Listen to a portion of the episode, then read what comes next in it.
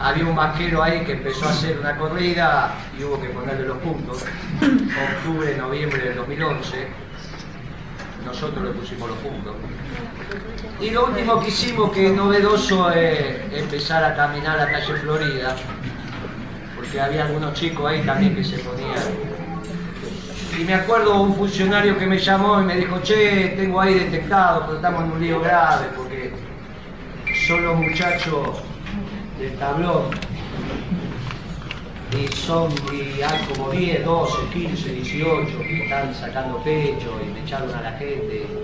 Cuando yo mandé los nuestros, lo único que hicieron fue reírse un poquito y después contar las anécdotas. Porque a ser valiente también se aprende. Y en esta secretaría terminaron todos siendo muy valientes.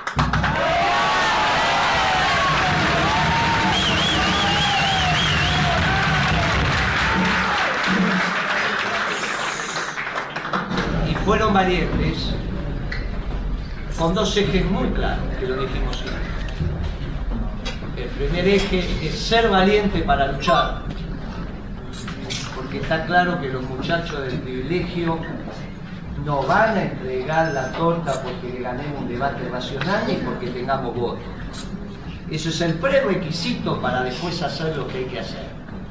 Y es claro que nosotros estamos entregando un país mucho más justo hoy que el que recibimos en el 2015.